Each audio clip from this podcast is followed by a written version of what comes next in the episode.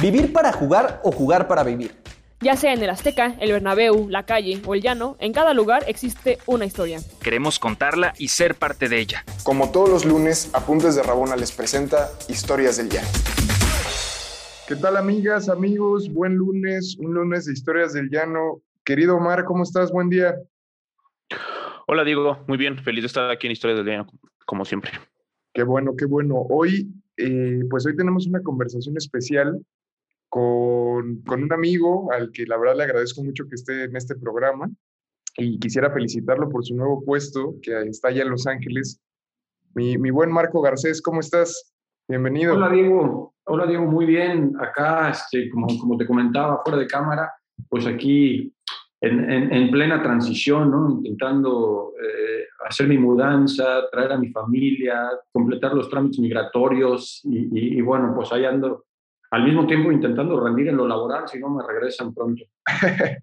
no, no, oye, muchas felicidades. Este, digo, para la gente que, que nos está escuchando, es bueno que sepa que, que, a Marco lo acaban de presentar como director de operaciones del LAFC allá en Los Ángeles. Y pues nada, vienes de una, de una, de muchos años, me parece que nueve años en, en Pachuca como directivo. Y ¿cómo, ¿Cómo ha sido esta transición? ¿Cómo lo estás viviendo? ¿Cómo te está yendo? Pues me dices adaptándote.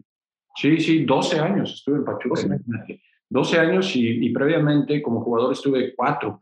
Entonces, en, en total fueron 16 años que, que, pasé en Pachuca y que lo que prácticamente se había convertido como en mi casa. Creo que nunca había vivido tanto en, el, en un mismo lugar. Y ahora, bueno, viniendo acá, la verdad es una, una institución espectacular. Yo tenía mucho tiempo intentando ya venir a la MLS. Me parece un, un, un ambiente... Eh, eh, muy adepto, muy, muy adecuado para intentar hacer nuevas cosas. ¿no? Acá hay un, eh, es un lugar, pues acá está Silicon Valley y está Hollywood y está todo, es un lugar que, que está acostumbrado a las nuevas ideas y que no las, no las descalifica simplemente por el hecho de ser nuevas. Claro. Sí, porque digo, ya revisaremos un poco la, la trayectoria que tuviste en Pachuca, pero igual para la gente, y Omar, con Omar lo hemos platicado, yo, yo te conozco de, de, cuando fuimos a Pachuca a presentar por ahí el Festival de Fútbol y Cine que Apuntes de Rabona ha uh -huh. producido en distintos años. Y yo me encontré con un director de un equipo, un director deportivo de un equipo, le encantaba el cine y el fútbol, el arte y el fútbol, la literatura y el fútbol, y ahí hicimos un gran, pues una gran sinergia, ¿no? Editorial. Sí.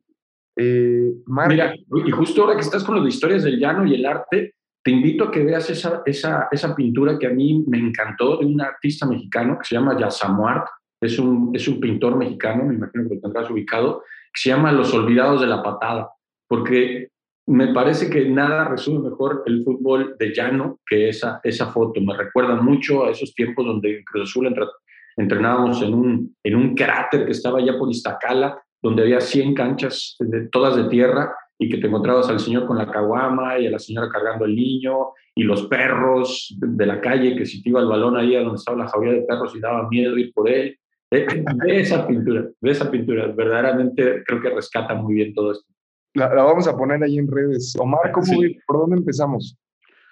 Pues no, no, antes de, de, continuar, se me hace bien interesante cómo incluso una institución que en muchos sentidos ha sido parteaguas en, en México, como es Grupo Pachuca, y específicamente el equipo, la Universidad de Fútbol, muchísimas cosas, pero creo, creo que incluso en, en, ese contexto, sí el fútbol mexicano en muchos sentidos, pues se queda corto a, a poder seguir innovando y ofreciendo cosas nuevas, que es parte de lo que también nos comenta Marco que le motivó a ir a la MLS, que pues aquí está mucho esa eterna discusión de, del nivel de fútbol, bla, bla, bla, pero creo que siendo serios, es definitivo que, que el nivel de, de, organización, de infraestructura y por supuesto ya también inyección de capital, muchísimas cosas, pues la MLS tiene una organización que ya es claro. muchísimas veces superior a, a, la de la Liga Mexicana.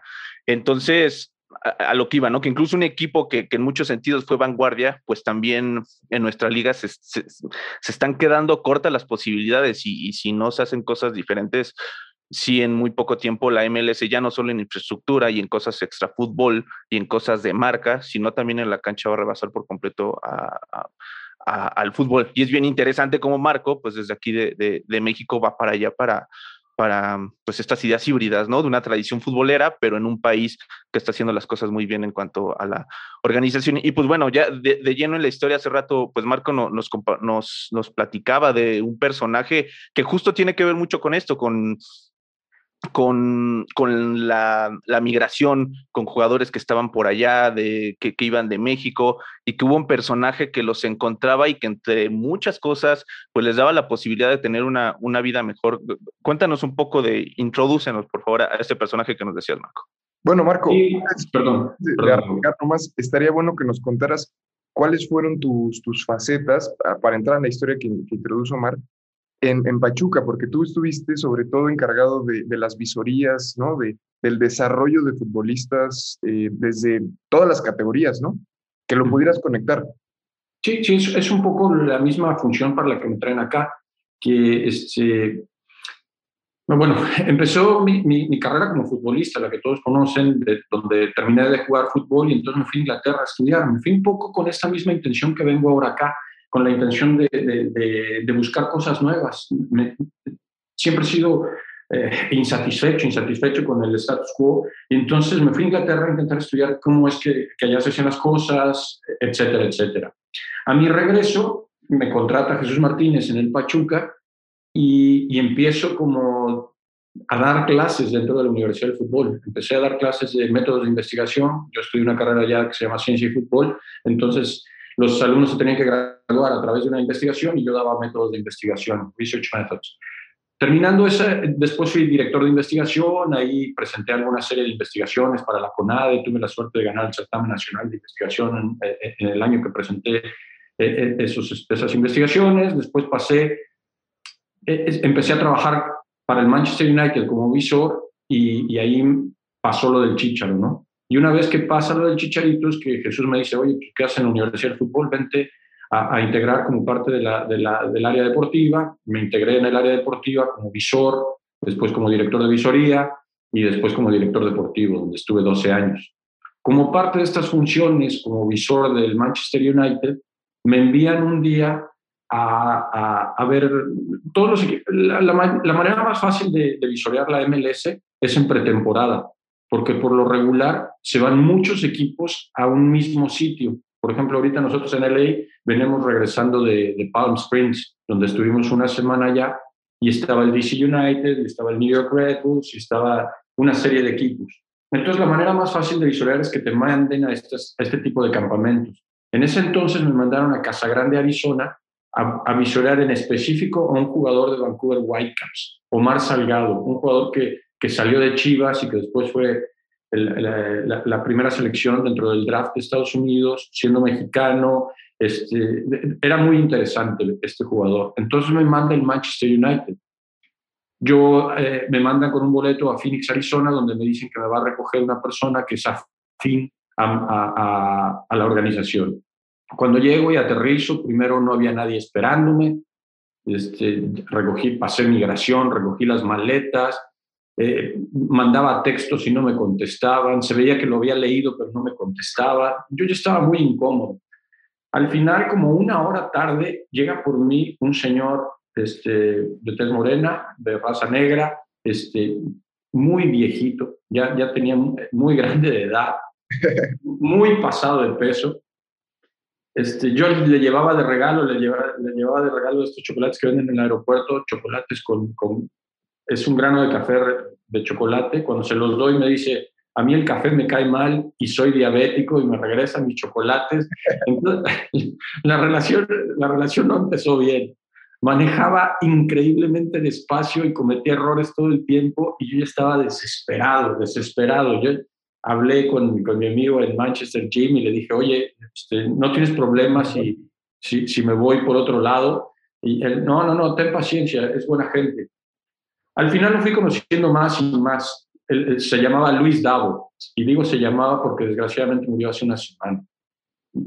Luis Davo tiene una, historia espectacular. Luis Davo, primero muy amigo de Eusebio, fue uno de los primeros jugadores, me parece que angoleses, angoleños, no sé cómo se diga, eh, originario de Angola, y, que, y que jugó en Europa, jugó en Portugal. Te digo, íntimo amigo de Eusebio, Este, fue una figura dentro del fútbol de su país y después se fue a radicar a Phoenix, Arizona, donde estableció el club, el Club de Fútbol Santos. Y en el Club de Fútbol Santos, que tuve la oportunidad de ir a ver este, entrenar, él se dedicaba a sacar jugadores del llano e intentar otorgarles una mejor oportunidad de vida. Como tal, tocó la vida de, cientos, de cientos de jugadores, eh, sobre todo de origen latino, ¿no? Sobre todo de origen latino. Cientos de jugadores latinos rescató y les dio una posibilidad, primero, de conseguir papeles, segundo, de estudiar y de conseguir una carrera universitaria aquí en Estados Unidos, pero también tocó la, la, carrera de muchos que llevó al profesionalismo. Muchos de ellos jugaron en selecciones nacionales, muchos de ellos jugaron en mundiales y, este, y, y de, ese de esa manera eh, influyó en el fútbol de llano de acá, pero también tocó el profesionalismo. Me tocó, con, después de esa mala experiencia del inicio, nos hicimos muy amigos y me tocó compartir con él muchas historias. Inclusive si uno ve las fotos, tiene fotos con Herrera, con Pelé, no solo por, por haber este, por haberse los en el aeropuerto y sacarse una foto, sino porque fue con jugadores con los que convivió ampliamente y con los que tuvo relaciones eh, profesionales que lo llevaron a modificar su carrera. Eh, ha sido muy triste para mí enterarme de su, de, su, de su, fallecimiento. Al final siempre lo, lo, tuvo ahí una familia que lo cuidó hasta el final, una familia de mexicanos.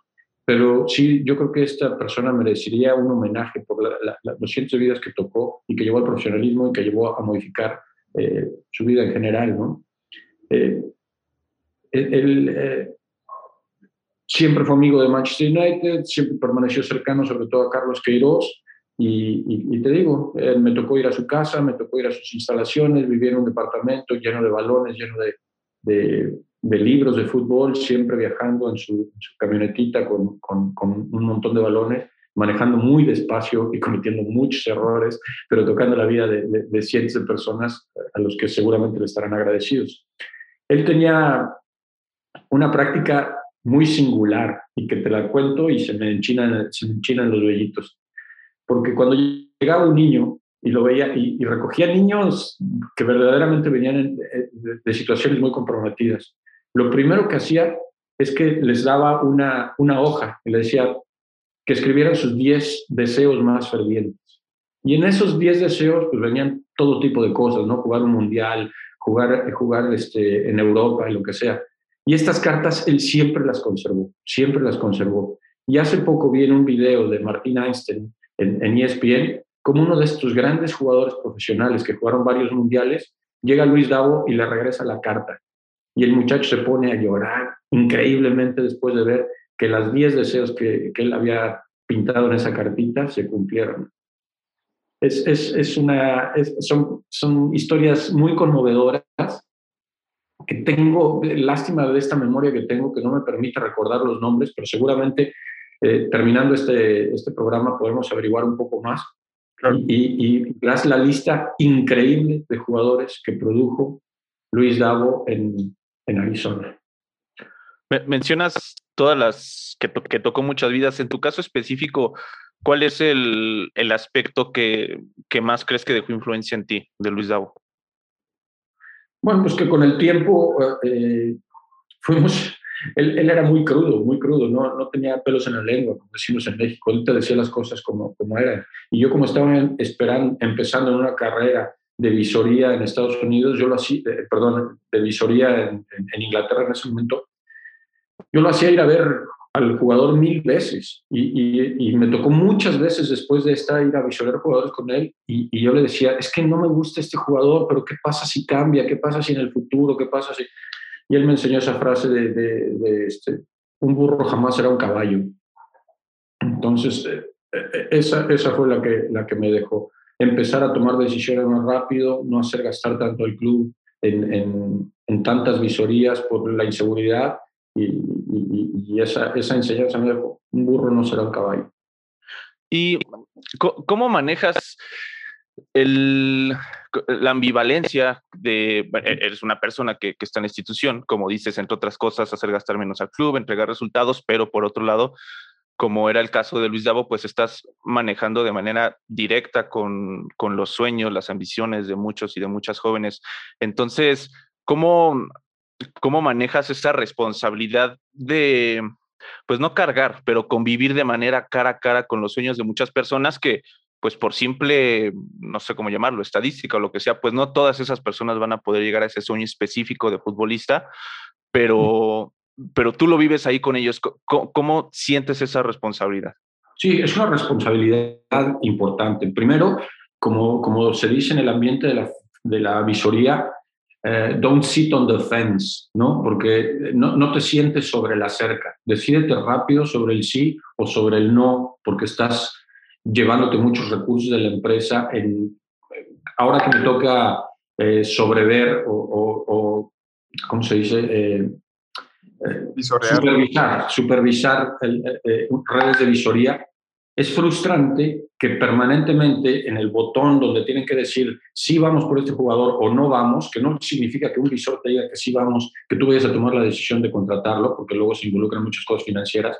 Es frustrante cuando siempre ponen necesito volverlo a ver, necesito volverlo a ver, necesito porque estás quemando recursos de la empresa y no puedes no puedes necesitar tanto. O sea, si ya tenemos 75 reportes sobre un jugador, ya podemos decidir o no. O sea, ¿qué, qué, qué sigue? Siempre puedes eh, recurrir a más eh, información. De hecho, hay un portmanteau diseñado por Herbert Simon o inventado por Herbert Simon, que es el, criterio de la satisfaciencia, ¿no? que es un portmanteau que viene de dos palabras, que viene de, de, satisfactory and suffice. En, en, inglés se dice satisfies. Cuando la, la, la, información que tienes es suficientemente satisfactoria como para tomar, poder tomar una decisión, porque dentro de la decisión pues también se involucra el tiempo, y el tiempo es dinero, y, y, recursos y horas hombre, y tú tienes que optimizar todo esto. Entonces yo creo que es necesario llevar a una decisión lo antes posible. En cuanto a cómo se maneja esto con el muchacho, con el niño, con el, con el interesado, en el profesionalismo es menos grave porque todos ellos pues tienen,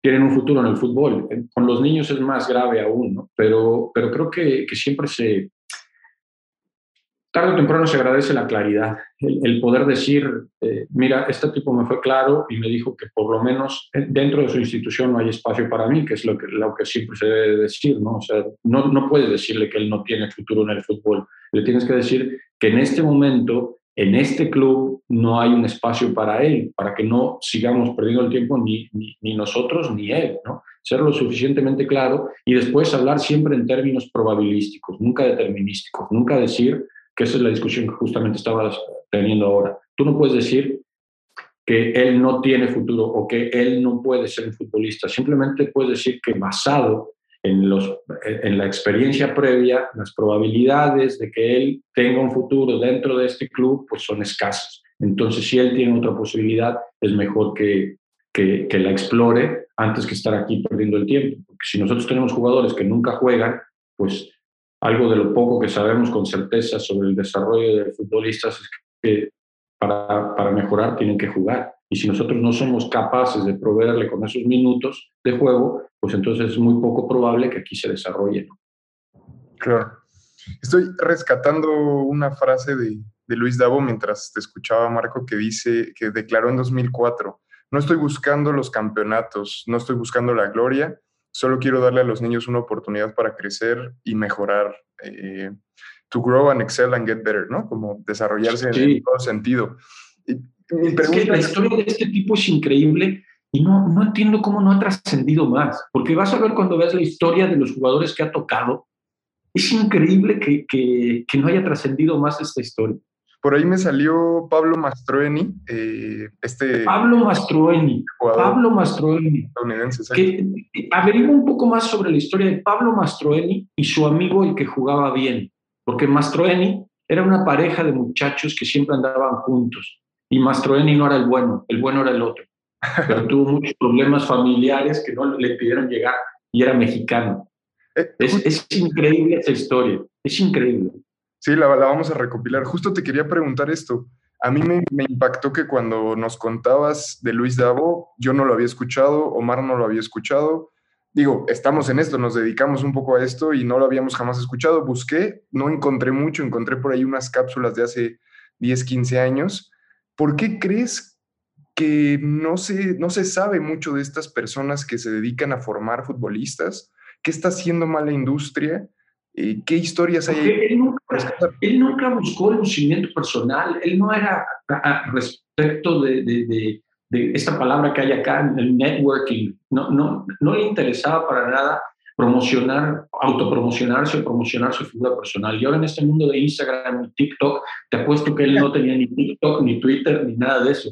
Lo único que se dedicaba era a, salvar vidas. Y, es increíble. Ojalá que le puedan dar la promoción. Lástima que ya no lo pudo ver en, vida. Yo en lo personal siempre le mandé, cada, cada año le mandaba maletas de, de, ropa, porque no tenía veces ni para ropa deportiva, yo lo llené de ropa de Pachuca, de Manchester United, siempre le mandaba maletas y maletas de ropa, reconocimientos, intenté buscar por todos los medios que él se sintiera bien. Hablábamos hace rato, bueno, ya habíamos comentado varias veces, también lo decía Diego al inicio de, de tu afición por, por el cine, Marco. Entonces, ahorita pues eh, ha pasado algo más o menos similar contigo, ¿no? De, y casi literalmente de, que fuiste a Hollywood, como ha pasado con, con diferentes actores, actrices de México que empiezan su carrera, viven su proceso y también tienen la oportunidad de ir a hacer su trabajo a un lugar donde definitivamente la, la industria tiene muchísimas oportunidades. Claro que ha habido gente de fútbol ya involucrada en otros ámbitos fuera de México, pero tu caso es bien particular, creo, porque la gran mayoría de ellos, pues son personas que vienen de, mm, de, círculos, de familias, ya de empresarios más posicionados, y tú has vivido un proceso desde futbolista, irte a estudiar, empezar con un, con un puesto, claro, muy importante, pero ya de menor injerencia específica en el club.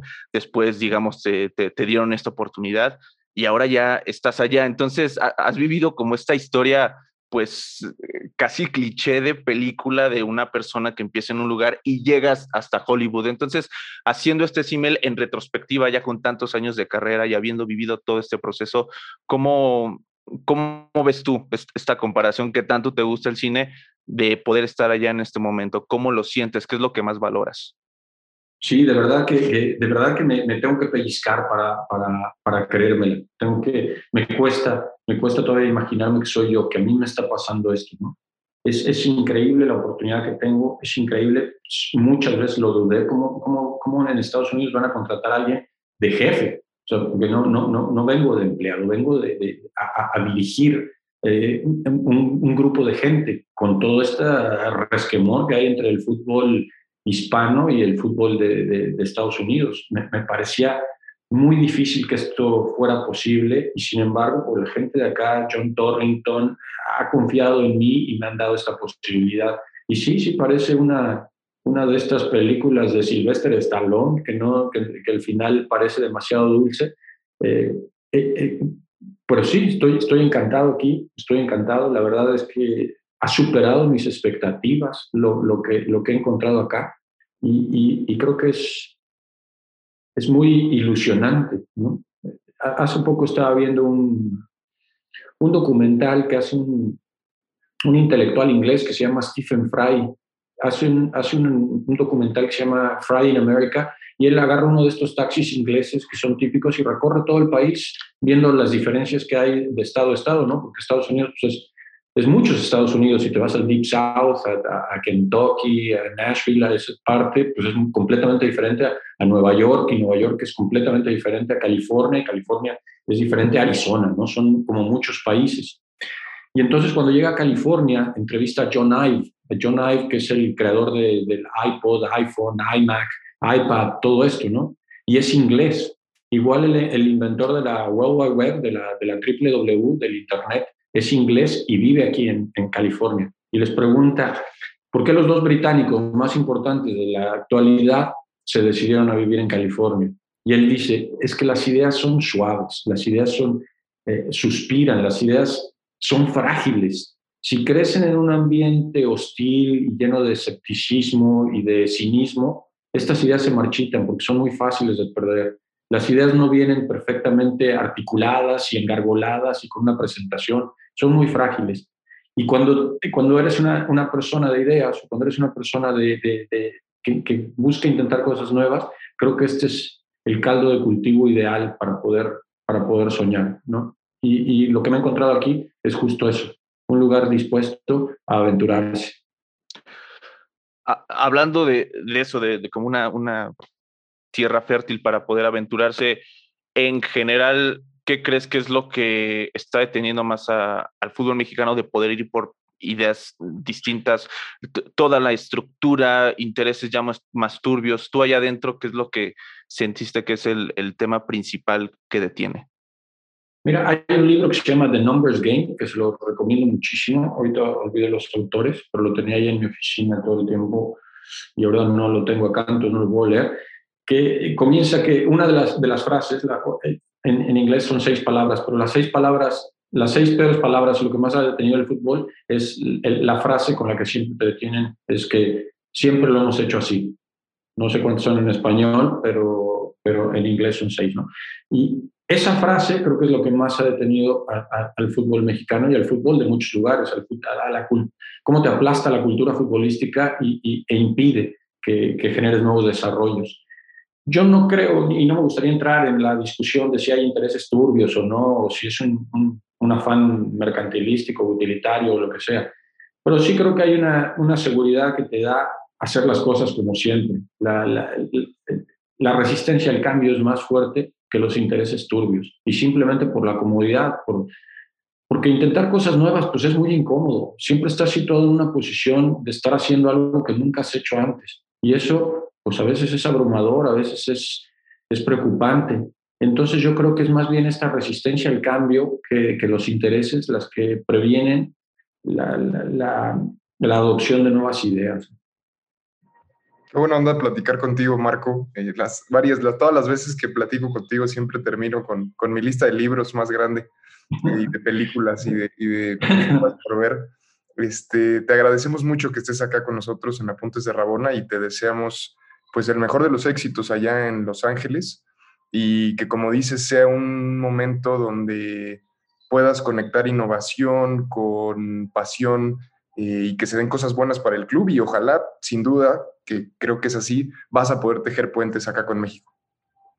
Al contrario, muchas gracias a ustedes. Yo también disfruto mucho platicar con ustedes y parte pues de esta innovación y de este, de este nuevo mundo, pues es que cuando pensabas que, que, que Apuntes de Rabona podía existir hace 10 años, o sea, simplemente no hubiera podido existir porque, porque había radiodifusoras o televisoras donde tenías que adoptarte a, las, políticas empresariales, ¿no? Ahora, qué bueno poder hablar directamente con ustedes, tener una plática refrescante acerca de otras cosas y que no involucre cuál es mi opinión de Carlos Vela, que me lo han preguntado otras 800 veces en los últimos tres días, este, cuál es mi opinión de, de, esas cosas, ¿no? Sin intentar polemizar, simplemente hablar de algo que nos apasiona, que es el fútbol, hablar de Luis Davo, de gente que da oportunidades, de, de, cosas, cosas refrescantes, que ahorita salgo de aquí y salgo entusiasmado y salgo con ganas de trabajar, ¿no?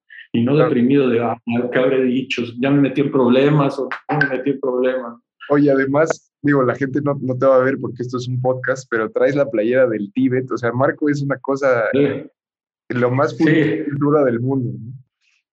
sí, sí, sí. Es este, hoy es día acá, los viernes son viernes casuales y siempre son temáticos, ¿no? La, la semana pasada fue camisa hawaiana y hoy fue camisa de algún equipo de fútbol. Y yo ya había visto que la selección del Tíbet había sacado una camisa en venta y no tenía excusa para comprarla. Así que esta, esta semana me dio la excusa y ya fui la compré.